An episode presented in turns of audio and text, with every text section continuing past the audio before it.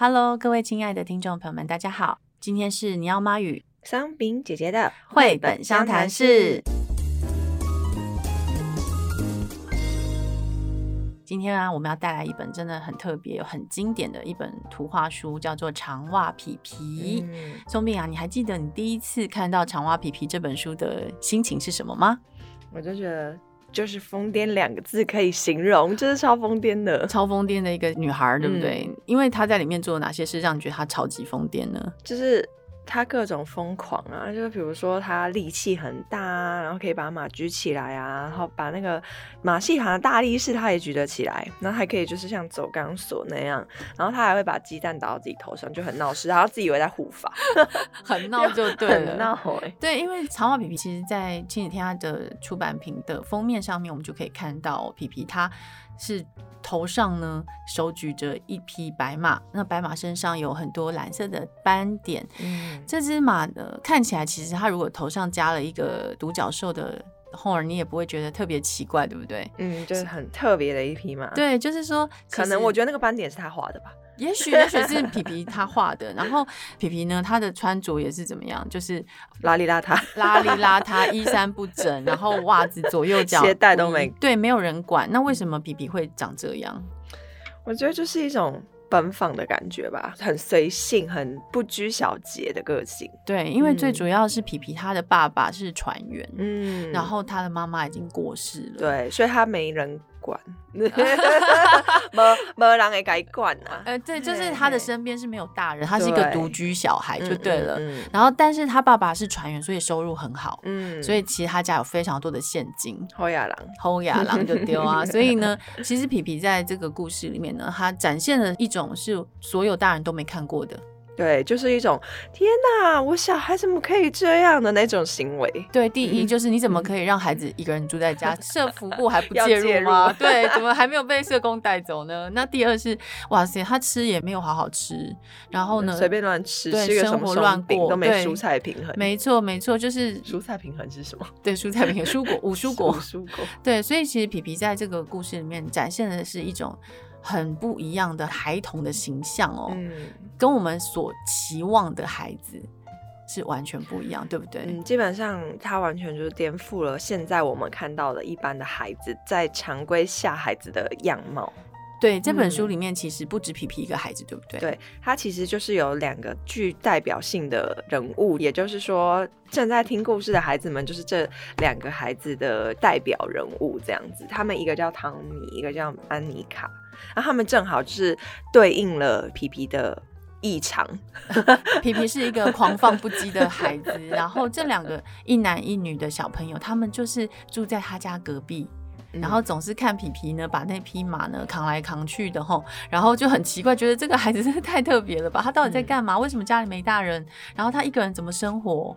我跟你讲，我确定那个斑点是皮皮乱画的。OK，因为它后面变黑色。是，所以其实在我第一次看《长袜皮皮》这本书的时候，因为我自己那时候已经是妈妈了，嗯，所以当时我是非常羡慕皮皮的，嗯，因为我非常希望我自己的小孩可以像皮皮这样子生活，嗯、有自己生活的能力，而不是说说大家常常讲的自理能力，对，好或不好，不是、嗯、皮皮他自理能力也没有多好，可是。嗯他可以自己独立自主的生活，为自己的生活做决定。他现在想要做什么？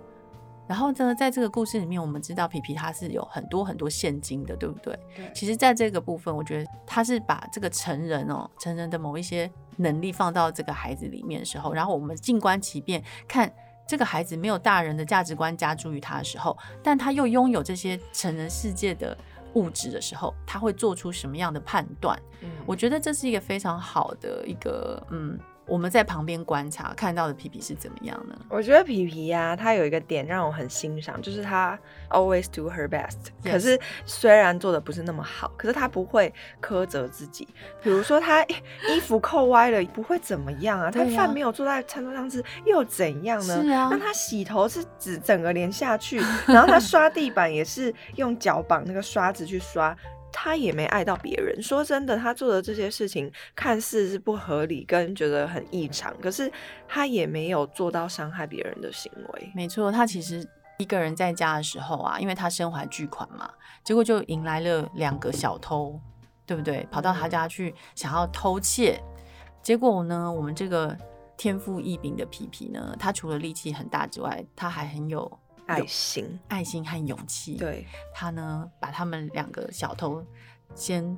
收到衣柜上面去，因为他力大无穷，所以他可以搬起成人。嗯、他把这两个小偷呢，所谓的反派哦，放到这个衣橱上面说，因为你们做坏事啊，嗯、偷东西是不好的行为。可是怎么样？他就没有放过他们，他就是有处罚他们。可是因为那个小偷，他们就哭了。对，那个眼泪，成人的眼泪。皮皮的怜悯之心就在这个时候大爆发。然后他刚刚明明那些人是偷钱的哦，可是皮皮却给他们钱，说让他们去买食物。因为小偷他可能就哭着说：“我只是没有钱吃饭。”然后皮皮就。动了他的怜悯之心，对，所以我们在这边可以看到，皮皮他是有钱的，可是在一个完全没有成人的价值灌输的一个环境里面呢，他展现的是一个孩子浑然天成的善良与同理。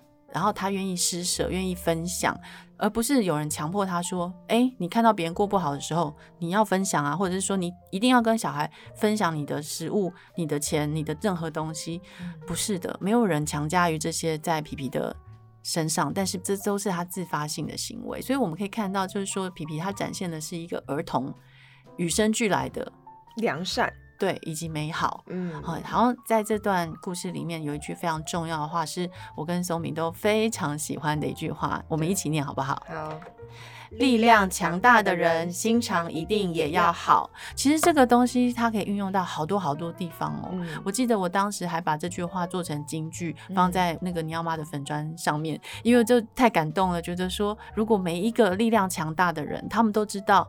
自己因为自己的强大，所以更要选择善良的话，那世界就和平了嘛？对啊，因为就是所谓的 KOL 吧，我觉得具影响力的人，就是所发出来的声音是更有威力的。没错，嗯、所以呃，皮皮在这个故事里面，他展现了非常多关于孩童的本事哦，以及就是说，其实大人你们不要摄入太多孩童他们自己的这个。头脑的发展以及他们身体的发展，他们自己有办法长大的，对不对？嗯，就是所谓的儿童力。其实我们不要太小看孩子的能力了，是这一点。对，那其实长袜皮皮当然他有一个非常重要的部分，就是在它的作者林格伦这位非常非常厉害的大师哦。嗯、林格伦他其实。二零零二年过世之后呢，瑞典就成立了这个林格伦奖的奖项哦。嗯、那在鼓励世界各地呃从事插画创作的一些艺术家，那他也是全世界最重要的儿童文学跟少年文学奖，然后也是呃第二重要的文学奖项，因为他的奖金呢。嗯非常非常的多，也就是说呢，你如果获得了一次林格伦奖，你大概就可以直接买一个在台北市的房子哦，因为他的奖金有五百万的呃瑞典克朗，台币大概差不多是超过一千五百万。哇，是在可以在台北市买房子吗？一千五百万好像还不行，只能买小套房。就是至少可以过得还不错。以一个插画家的身份来讲，其实是不愁吃穿了啦。你如果是好好的把它运用的话，其实是善加作为投资。对对对，其实一千五百万奖金真的很好用了。所以，呃，林格伦的奖在台湾其实大家比较陌生，也比较。没有那么熟悉，对，所以不了解。就是说，其实林格伦奖的这个作品呢，在文学类的类别，如果说你们真的很想要为孩子挑一些书，或为自己挑选一些书，我觉得林格伦奖项他所颁发出来的一些新的会者哦，都是很优秀的。像今年，嗯、你记得今年得奖的人是谁吗？白希娜。答对了，这个就是画这个月亮雪落，嗯，还有。白云面包，对，还有长寿汤仙女，对，他的风格非常的奇特。嗯，你要不要说说看你对这个奇特风格的想法？我我第一次看到就是长寿汤仙女，我想说天哪，这什么东西？这是什么东西？我就被那个 封面超吸引，而且他还在喝一个很像养乐多的东西。我想说天哪，看起来也太陶醉了吧！就完全没办法忽视那一本书的那种，觉得哇哦，就把它拿起来它存在感非常重的一本书。对啊。然后我觉得它的情节也都是很奇幻的，对，就是那种让你觉得哦，就是好像是一些小传说或者是一些科幻的情节会在他的绘本里面体现。其实我觉得一路以来看一些林格伦的奖项哦，他们第一是画风都还蛮奇特，嗯、不是讲究所谓工笔的那种非常写实的东西。嗯嗯嗯、那他的题材也通常是蛮特别的，嗯、就是比较不是说教室，也不是那种已经既有的题材。它通常像像长话皮皮，它本身就是前无古人后无来者的一个题材，嗯、你再也没有人可以超越长话皮皮这个角色的塑造，就连小鬼当家这个。一直一直非常叫好又叫座的系列，也是其实它也是以长袜皮皮为原型，嗯、就连那两个小偷也是。对，对他们就把长袜皮皮的这个概念放进去了。我觉得这本书会越看越喜欢，是真的很过瘾，这两个字可以形容，就是觉得好多是你。没有在现实生活中会去实现或者是会去做的事情，可是你看到他做，你会觉得 good job，yes yes。我觉得就是过瘾。为什么过瘾呢？嗯、是因为其实，在我们的日常生活里面，我们真的有非常非常多的框架，嗯、来自于我们的父母，来自于我们的师长，来自于社会价值观，对，还有同伴、同才、嗯、先生、太太，对不对？啊，公公婆婆，每个人都有自己的价值观要加在你身上的时候，嗯、你根本没有办法。做自己，或是根本不知道自己是谁。嗯、可是，在皮皮的世界里面呢，只有他。嗯，所以他就是很痛快的做所有他认为是对的事情，嗯、哦，他认为对的事情、正确的事情，他很过瘾的去过他的每一天，嗯、非常爽快、痛快的。当然也是因为他的爸爸有出海、有赚钱哦，让他在家里可以过着衣食无忧的日子。所以我觉得这个是作者林格伦呢，他善待皮皮这个角色的一个方法，嗯、而不是让他是一个孤苦无依、流落街头的小女孩。对，她是还是有人照顾的，只是说照顾她的人其实只。是给予她物质上面的满足，而不是从内心的去管她、管理她，告诉她说什么是对，什么是错，嗯、而是这个孩子他本身就有判断的能力，而且呢，他很明显的可以看出来，林格伦他在看待孩子的时候，他是觉得孩子们的心里都是本为善的。对。是不是？而且这本书其实真的是很温暖，因为它其实里面有很多关于真诚的友谊的样貌。对，真诚的友谊是什么？嗯嗯，就是我觉得是那种相对的，然后在你的能力范围内给对方你可以给的。做你最能做的，其实，在你自己的条件允许的状况下，嗯、你愿意给予的已经就是很慷慨，而不在于钱的多少，而是在于你愿意做这件事情。而且，因为皮皮他就是没有读书嘛，所以他要写邀请函，就是 是有点不容易。可是他还是很竭尽所能的去做。这一件事情，然后也有尽到他该有的这种好像所谓的礼貌啊。他其实不是刻意想要去虚伪的弄一个邀请函，是他很真诚的，就是拿一张纸，就回归到最淳朴的那种，就是我想要很真心的邀请你来，不是只是嘴巴说说，是真的还写信诚恳的希望你可以，就不是流于形式，而是发自内心的。嗯、所以，我们都可以看到孩子需不需要我们教。真的是不需要，所以在林格伦当时在七十五年前哦出版这本书的时候，整个社会的舆论对这本书他们并不是很接受的，因为很多家长都会觉得说，哎，你们这是在挑战我们家长的权威，嗯、我们没有办法管教我们的孩子。如果说你倡导的儿童观是这样。我们要怎么教孩子啊？嗯，我说实话，其实这个反而达到一个另外一种效果，就是你会以为说他们会模仿皮皮，可是因为皮皮他实在做的太极致，他的那个极致实在是有点难以模仿，跟就是超乎我们常理的那种行为模式，所以其实孩子反而会去纠正说不能这样。比如说他把一杯喝完的可可倒到头上当帽子。对就是杯子当帽子，然后可是没喝干净，然后流到脸上。当我讲到这一段的时候，其实孩子的反应是啊哈哈，他怎么这样子？对，对然后就说什么要赶快擦一擦这。你以为他会觉得他想要这么做，其实他并不会，因为他可能理智已经被教育成说那个杯子就是不能随便这样放头上，是不礼貌的。所以说实话，我觉得很多事情都不是一夕之间，这种行为模式也不会是一夕之间。嗯。造成就是说，因为他长期没有大人在身边，呃，所谓示范也好，或者是说管教也好，变成说他做所有的事情都是非常的以他自己的身体需求、心理需求为出发。嗯、那这也就是今天为什么我们会介绍这本书，也是因为今年其实是呃长话皮皮出版的七十五周年，非常厉害哦，已经七十五周年，再小跑个二十五年就可以破一百年的这个岁数了。嗯、然后再来是说，其实瑞典呢，他们的儿童人权跑得很前面，嗯，他们其实在一九七九年，也就是我出生的那一年，他们已经有规定哦，就是国内已经立法说。不能在家里体罚小孩，哎，那很久以前呢，四十几年前，他们就已经从国家内务去着手改造这样子的家庭模式。嗯、因为其实我们也都知道体罚小孩不好嘛，那但是台湾现在还是无法可管，你只有透过家暴法或是打一一三电话通报，然后才会有社福介入。可是瑞典是直接立法，今年他们更厉害了，他们直接把这个联合国的。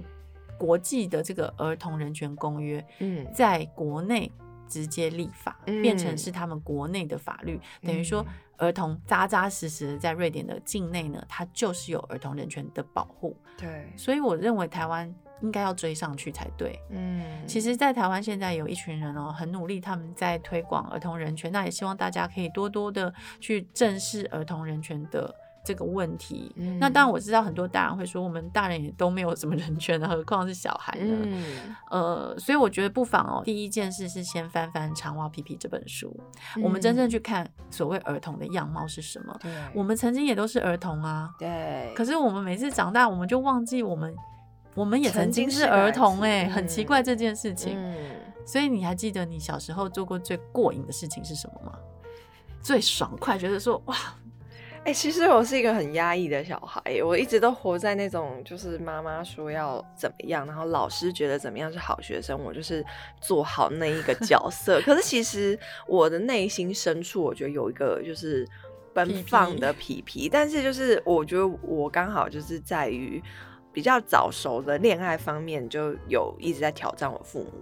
就是、OK，所以就是你会借由其他方面去告诉他们，就是说你的自我意识在。其实我觉得应该是说，这个就是显现在我对于另外一半的挑选上。我有时候反而会喜欢那种很不遵守学校规矩的异性。哦，你想要不乖的？因为我喜欢不乖。可是你知道为什么很多？